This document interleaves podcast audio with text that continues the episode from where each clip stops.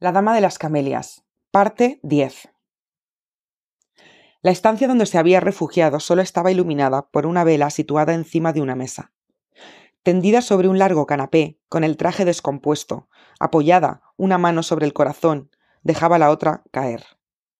En la mesa había una palangana de plata mediada de agua, y el agua aparecía veteada de hilillos de sangre. Marguerite, muy pálida y con la boca entreabierta, intentaba recobrar el aliento. Por momentos, su pecho se henchía con un profundo suspiro, que al exhalarlo parecía aliviarla un poco, y la sumía durante unos segundos en una sensación de bienestar. Me aproximé a ella, sin que hiciera ningún movimiento.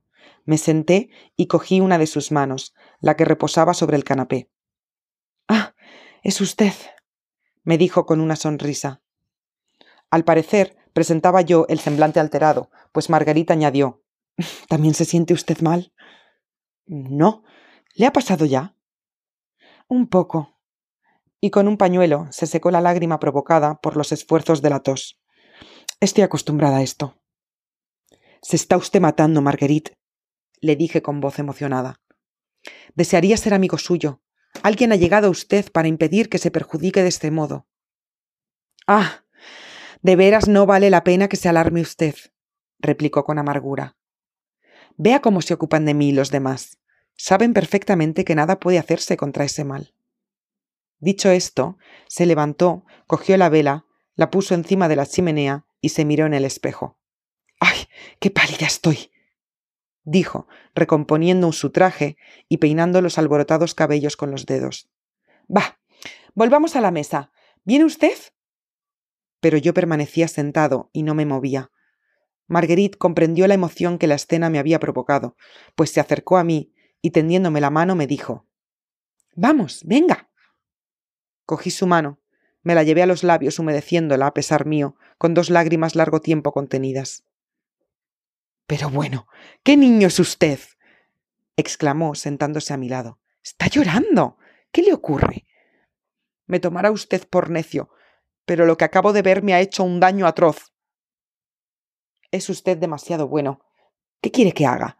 No puedo dormir, necesito distraerme un poco. Y además, mujeres como yo.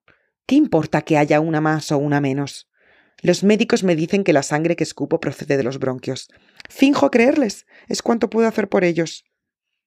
Escuche, Marguerite, dije entonces sin poder contener. Ignoro la influencia que puede usted llegar a ejercer en mi vida. Pero lo que no ignoro es que hoy por hoy nadie hay, ni siquiera mi hermana, que me interese tanto como usted. Y es así desde que la vi. Pues bien, por Dios, cuídese y abandone esa clase de vida que lleva. Si me cuidara, moriría. Lo que me sostiene es esta vida febril. Además, Cuidarse está bien para las mujeres que tienen una familia y amigos, pero a nosotras, cuando nos dejamos de servir para la vanidad o el placer de nuestros amantes, nos abandonan y largas noches suceden a los largos días. ¿Quién mejor que yo puede saberlo? Estuve dos meses en cama. Pasadas las tres primeras semanas ya nadie venía a verme. No soy nada para usted, cierto, repuse. Pero si usted quisiera, la cuidaría como un hermano, no la abandonaría un solo instante y la curaría. Entonces, una vez recobrara las fuerzas necesarias, reanudaría la vida que ahora lleva, si quisiera. Pero estoy seguro de que preferiría usted una existencia tranquila, que le procurará más felicidad y la conservará hermosa.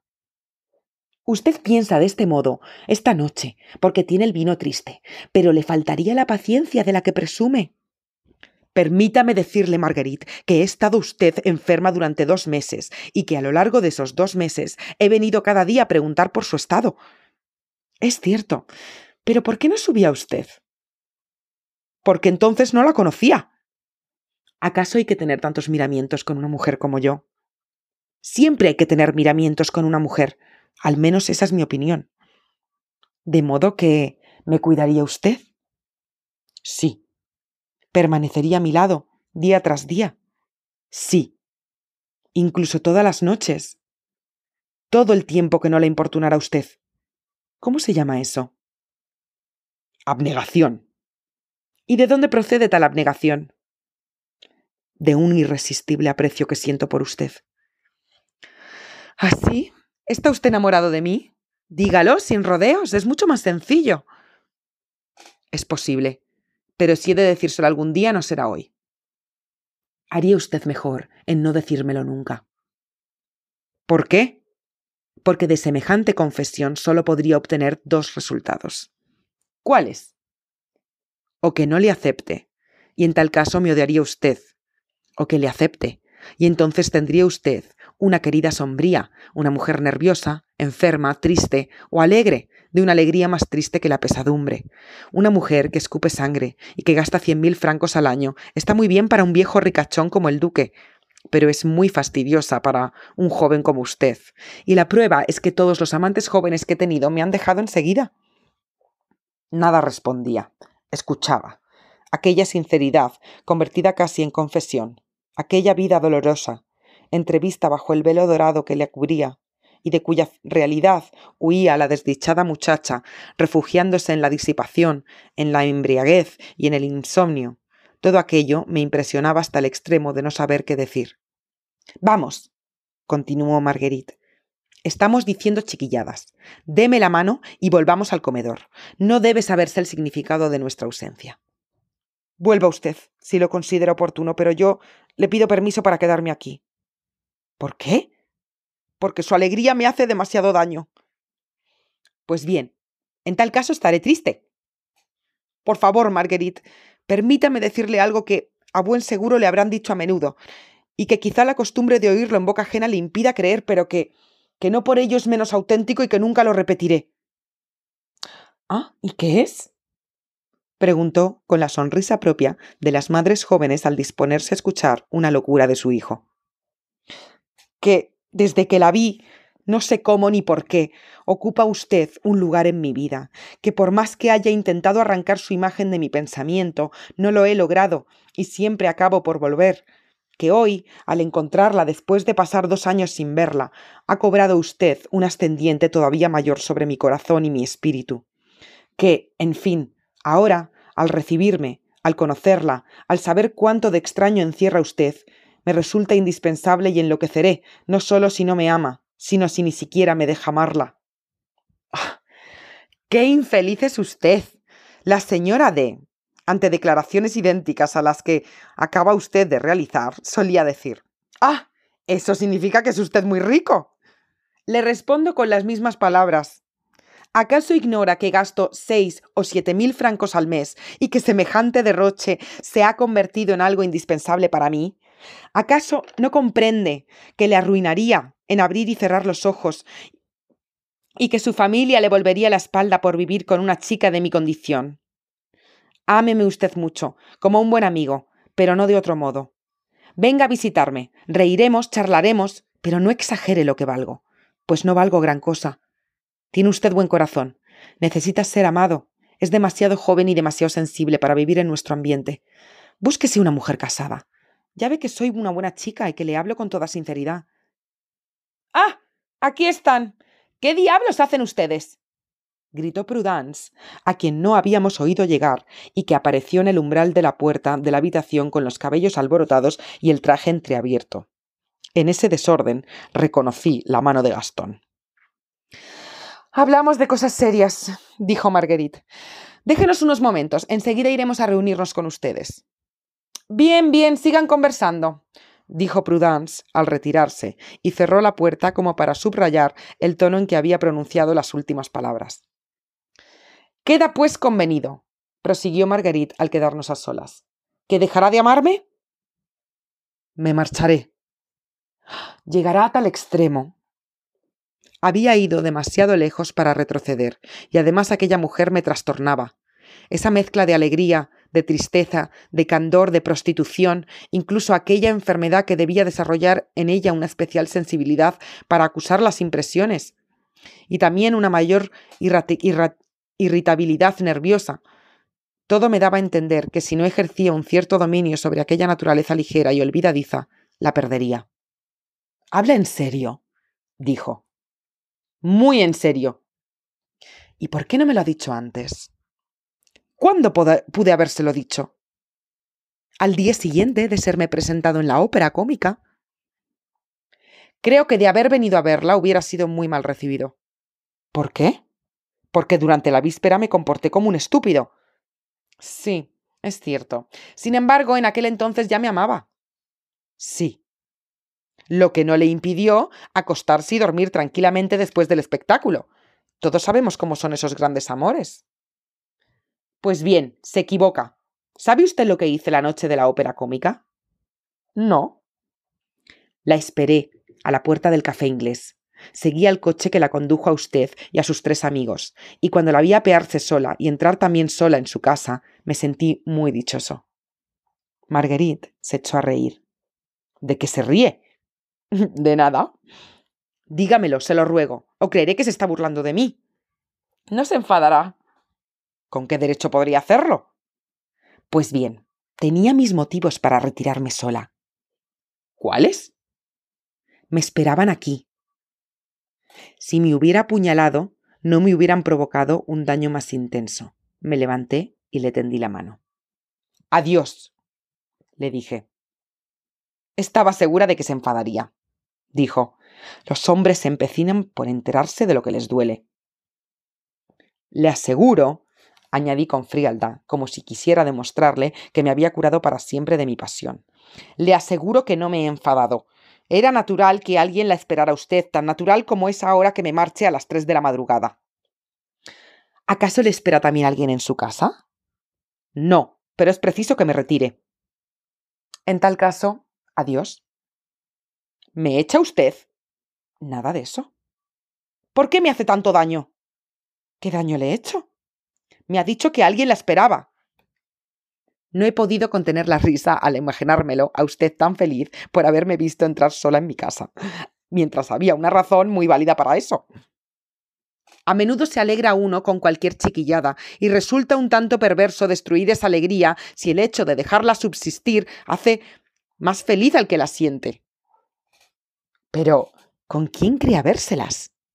Que no soy una virgen ni una duquesa, Acabo de conocerle hoy mismo y no tengo por qué rendirle cuentas de mis actos. Aún en el supuesto de que algún día llegue a ser su querida, conviene que sepa de antemano que he tenido otros amantes. Si ya antes me hace escenas de celos, ¿qué no será después? En caso de que ese después exista alguna vez. Jamás he conocido un hombre como usted. Porque nadie la ha amado jamás como yo la amo. Dígame, con franqueza, ¿tanto me ama? creo que todo cuanto es posible amar. ¿Y desde cuándo? Desde un día en que la vi descender de una calesa y entrar en sus, hace tres años. Es muy hermoso lo que dice. Pues bien, ¿qué debo hacer para corresponder a un amor tan grande? ¿Amarme un poco? respondí, y el corazón me latía tan violentamente que casi me impedía articular palabra. Pues a pesar de las sonrisas un tanto burlonas con que Marguerite había acompañado esta conversación, adivinaba que empezaba a compartir mi turbación y que se acercaba el momento durante tanto tiempo deseado. ¿Y el duque? ¿Qué duque? Mi viejo celoso. No se enterará. ¿Y si se enterara? La perdonará. Ni hablar. Me abandonará. ¿Y qué será de mí? Es un riesgo al que, de cualquier modo, también se expone por otro hombre. ¿Cómo lo sabe? Por su aviso de no dejar entrar a nadie esta noche. Cierto, pero se trata de un amigo formal. Que apenas le importa a usted, puesto que le prohíbe la entrada a semejantes horas. No es usted precisamente quien debiera reprochármelo, puesto que he obrado así para poder recibirle a usted y a sus amigos. Poco a poco me había ido acercando a Marguerite y pasado mis manos alrededor de su cintura, Sentía pesar ligeramente su cuerpo leve en mis manos entrelazadas. Si supiera cuánto la amo. Le susurré en voz baja. ¿De veras? Lo juro. Pues bien, si se compromete a cumplir todos mis deseos, sin objetar palabra, sin hacerme ninguna observación, sin preguntarme nada, quizá le ame. Todo, todo lo que quiera. Pero le prevengo que quiero ser libre de hacer lo que me plazca sin proporcionarle el menor detalle referente a mi vida. Hace tiempo que deseo un amante joven, falto de voluntad, enamorado sin recelo, amado sin derechos. Nunca lo he logrado. Los hombres en lugar de sentirse satisfechos al concederles por un tiempo lo que apenas esperaron obtener por una sola vez, exigen a su querida que les rinda cuentas del presente, del pasado e incluso del futuro. A medida que se habitúan a ella, quieren dominarla y cuanto más se les da lo que les pide, lo que piden, más exigentes se tornan. Si me decido ahora por un amante nuevo, lo deseo poseedor, poseedor de tres cualidades bastante infrecuentes. Quiero que sea confiado, sumiso y discreto. De acuerdo, seré lo que usted quiera. Bueno, veremos. ¿Y cuándo lo veremos? Más tarde. ¿Por qué? Porque empezó Marguerite desprendiéndose de mis brazos y de un gran ramo de camelias rojas compradas por la mañana. Cogió una que me puso en el ojal. Porque no siempre es posible cumplir los tratados el mismo día en que se firman. Resultaba fácilmente comprensible cuando esta camelia cambie de color. ¿Y cuándo cambiará de color? Mañana, de 11 a 12 de la noche. ¿Contento? ¿Me lo pregunta? Ni una palabra de esto a su amigo, ni a Prudence, ni a nadie. Le doy mi palabra. Ahora, béseme y regresemos al comedor. Me ofreció sus labios, alisó de nuevo sus cabellos, y salimos de aquella estancia, ella cantando, yo medio loco. En el salón se detuvo y me dijo en voz baja Quizá le parezca extraño haberme mostrado dispuesta a aceptarle así tan deprisa. ¿Sabe a qué obedece? Obedece. Prosiguió mientras me cogía una mano y la posaba sobre su corazón, cuyas violentas e insistentes palpitaciones sentí. Obedece a que, ante la perspectiva de vivir menos que los demás, me he propuesto vivir más deprisa. No vuelva a hablarme en esos términos, se lo suplico. Ah, consuélese, continuó entre risas. Por poco que me reste de vida, viviré más tiempo del que usted me ame. Y entró, cantando, en el comedor. ¿Dónde está Nanín? preguntó al ver a Gastón y a Prudence solos. Está durmiendo en su alcoba, en espera de que usted se acueste, respondió Prudence. Ay, pobre, la estoy matando. Vamos, señores, es hora de retirarse. Diez minutos después, Gastón y yo salimos. Marguerite me apretó la mano al decirme adiós y se quedó con Prudence. Bien, me preguntó Gastón una vez estuvimos fuera. ¿Qué me dice de Marguerite? Es un ángel, estoy loco por ella. Lo suponía. ¿Se lo ha dicho? Sí. ¿Y le ha dado esperanzas? No. No ha obrado como Prudence. ¿Significa eso que sí le ha dado usted esperanzas? Ha hecho algo mejor, amigo mío. Nadie diría lo bien que se conserva la, gorda Duvernois. Fin.